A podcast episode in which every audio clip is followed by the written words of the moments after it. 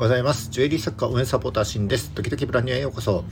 このラジオでは趣味のハンドメイドを卒業してブランドとして成長したいジュエリー作家やアクセサリー作家のためのビジネス情報や知ってためになる情報をお届けしています。えー、普段はジュエリースクールと、えー、全国のジュエリー作家さんが話せるような場としてオンラインサロンを運営しております。えー、ジュエリー製造販売を個人事業で10年、え、法人で10年やってきた経験から少しでもお役に立てる情報を発信してまいりますので、いいねやフォローをよろしくお願いします。えーと、3月7日火曜日の放送になります。えー、実はですね、今日の放送で通算60回目の放送になります。パチパチパチパチパチ、ありがとうございます。えー、継続するためには習慣化が大事と言いますけれども、えー、習慣化できるかどうかの目安となる日数があるって言われています。えー、最初は3日ですよね。で3日次に7日、え21日そして最後のハードルが、え66日という数字になります。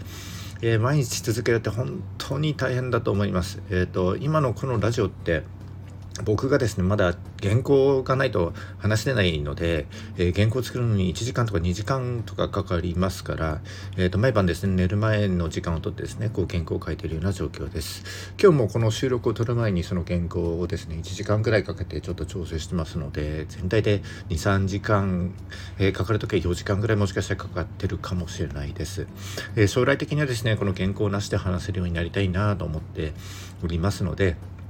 ちょっとですねその原稿の量を減らして、えー、てはいるつもりですがちょっと現状ねまだ、えー、原稿が必要ですとまあこんな感じで続けてはきてるんですけども、えー、もうすでにですねなんかこう一日でも開けると少しちょっとそわそわするというかなんか不安な気持ちになっちゃうので、まあ、今後もですね継続して収録していきたいななんて思っております引き続きですねお聴きいただけますと本当に嬉しいです。えー、さて今日の話なんですけどもえーと、今ですね、えーと、サロンの方で、えー、ブランド作りのマニュアルというか、えー、ロードマップ的なものを作ってまして、えー、その、まあ、ロードマップの一番最初スタートの部分として、えブランドの理念作りというのがあります。でその理念についてですね今日は少しお話ししていきたいななんて思っております。理念なんて聞くとなんか青臭いとかちょっと笑ってしまう人もいるかもしれませんけどもえー、理念を持たないブランドは長続きしないですし、えー、多くの場合においてあの作りたいものを作ってるだけっていう自己満足に陥ってると僕は思います、えー、今日の放送を聞いていただければですねあの理念の必要性が分かるだけじゃなくて、え理念の作り方、えそして自分のブランドが進むべき道だったり使命感や社会との関わり方なんかが、え明確になると思いますので是非最後までお聴きいただけますと幸いです。それではよろしくお願いします。はい、えーと、理念ですね、えっと、この放送を聞いている方の中にはですね、まあ、もうすでにブランドとして活動されている人も、えー、いらっしゃると思うんですけどもいかがでしょうかね？理念ってありますか、えー、MVV ですね。ミッションビジョンバリューなんていうのも同じような意味で使われますしあの理念はですね特にこれといったテンプレートは、えー、存在しないです。でちなみにですね僕のブランドというか僕自身が事業を続けていく上であの活動の源泉となっている理念が一つあります。それはですねちょっとした幸せを提供するです。えー、まあ一言でまとめたものになりますね。えーと、ワクワクとかこだわりとかですねあとは感動とかシェアとか努力美しいありがとうなんていうねそんなちょっとした幸せっていうのは私たちの身の回りにたくさんあるんですけどもまあ、忙しく毎日ね過ごしてる現代人はそんなちょっとした幸せに気づかないことって結構あると思うんですよね。で僕の授業を通じてまあ、このちょっとした幸せをですねこう意識して提供し続けることで、まあ、それがですねあのちっちゃい幸せになって転戦していって社会全体が豊かな幸せな社会になればいいななんていう願いを込めてこの理念ちょっとした幸せを提供するという理念を作りました。えー、つまりですねこの理念っていうのは、えー、自分たちがどんな目的を持って、えー、どんな価値観や信念に基づいて活動していくかなんていうのを示したものになります。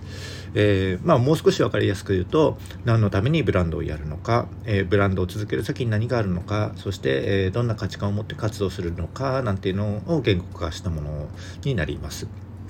じゃあこの理念って何で必要なのかっていうことなんですけども、えー、その理由は3つになると思います、えー、1つ目モチベーションを高める。2つ目、えー、判断基準になる。え、3つ目コミュニケーションのベースになる、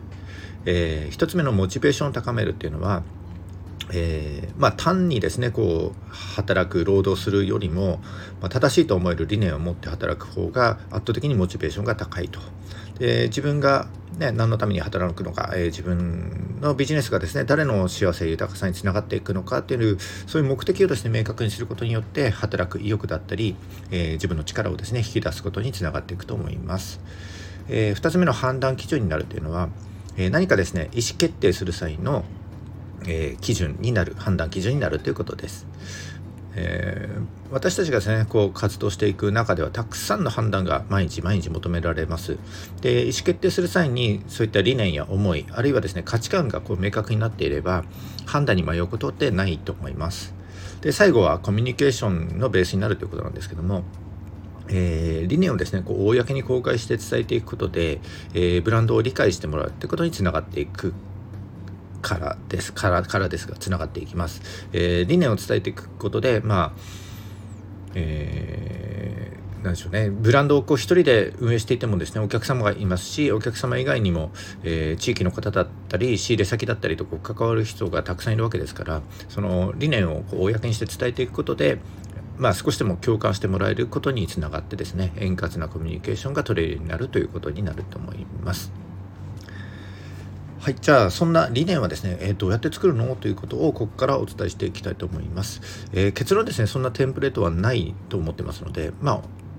ないんですけども大きく分けた型みたいなのが確かにあってでその方がですね、えーと、今日は5つご紹介します。それと5つの方と、えー、MVV ですね、え、についてちょっと話していきたいと思います、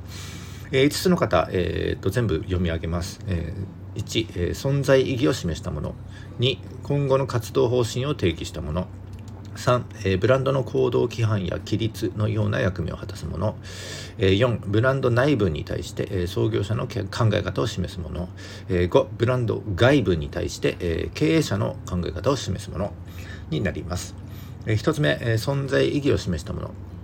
えー、自身がですね自分がなぜこの世に存在しているのか、えー、社会に対してどのような価値を与えているのかなんていうアイデンティティを、えー、問うようなものがこの明文化したものがこのタイプになります。存在意義ですね。パーパスなんていうのも言われますかね。パーパス経営もこんな、え存在意義を示したものになると思います。例えばトヨタ、えクリーンで安全な商品の提供を使命としあらゆる企業活動を通じて住みよい地球と豊かな社会づくりに取り組むです、えー、これが存在意義を示したものになります、えー、2つ目が今後の活動方針を定義したもの。えー、自分自身がですね今後どのような活動を通してどのような事業を展開していくのかというのを明文化したのがこのタイプになります。例えば全日空 ANA ですね。安心と信頼を基礎に世界をつなぐ心の翼で夢にあふれる未来に貢献します。これが、えー、今後の活動方針を定義したものになります、えー、3つ目が、えー、ブランドの行動規範や規律のような役目を果たすもの。え、ブランドを運営していく上でのルールだったり、え、行動規範を徹底するための、えー、にあの明文化したようなタイプになります。え例えば日本ハムかな、え品質サービスを通して縁を広げ、え縁ある全ての人々に対する責任を果たすなんてのがあります。え4つ目がブランド内部に対して創業者の考え方を示すもの。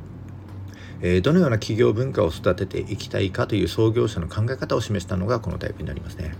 えー、例えば、え株式会社ナイキおかげさまでの心の経営、うん、いいですね。一言でまとめてますね。えー、最後が、えー、ブランド外に対して、え、経営者の考え方を示すもの、えー、さっきが内部だったのに対して今回がブランド外部になりますね、え、経営者が顧客や取引先との利害関係者に対してどのような態度で臨むのかを明文化したものになります、えー、例えばライオンあの洗剤とかのライオンですね。我々は企業を支える全ての人々に深く感謝し誠意と相互の信頼を持って共栄を図るなんてのがあります。えーと、ここまでですね5つの方をお話してきましたけどもえっと、MVV にちょっとだけ触れて終わりにしたいと思います。えー、MVV っていうのはミッションビジョンバリューの頭文字を取ったもので、えー、ミッションは、えー、何のために活動するのか、えビジョンはどのような将来像を目指しているのか、えバリューは、え使命や目標を実現する上で根幹となる価値基準は何かという、えこの3つをですねこう、えまあ箇条書きのような感じでまとめたものになります。えー、例えば、えー、ユニクロからですね一部抜粋すると、えー、ミッション。服を変え常識を変え世界を変えていく、えー、ビジョン。独自の企業活動を通じて人々の暮らしの充実に貢献し社会との調和ある発展を目指します、バリュー。個の尊重会社と個人の成長正しさへのこだわり。なんてのがありますね。あるいはキリン、えー、ミッション。社会における永続的長期的なキリンの存在意義、えー、ビジョン、え、食から意にわたる領域で価値を創造し世界の CSV 先進企業となる、えー、バリュー熱意誠意多様性のような感じになります。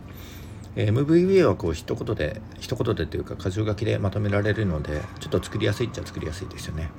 えミッションビジョンバリューですね。一個ずつ考えてみるといいと思います。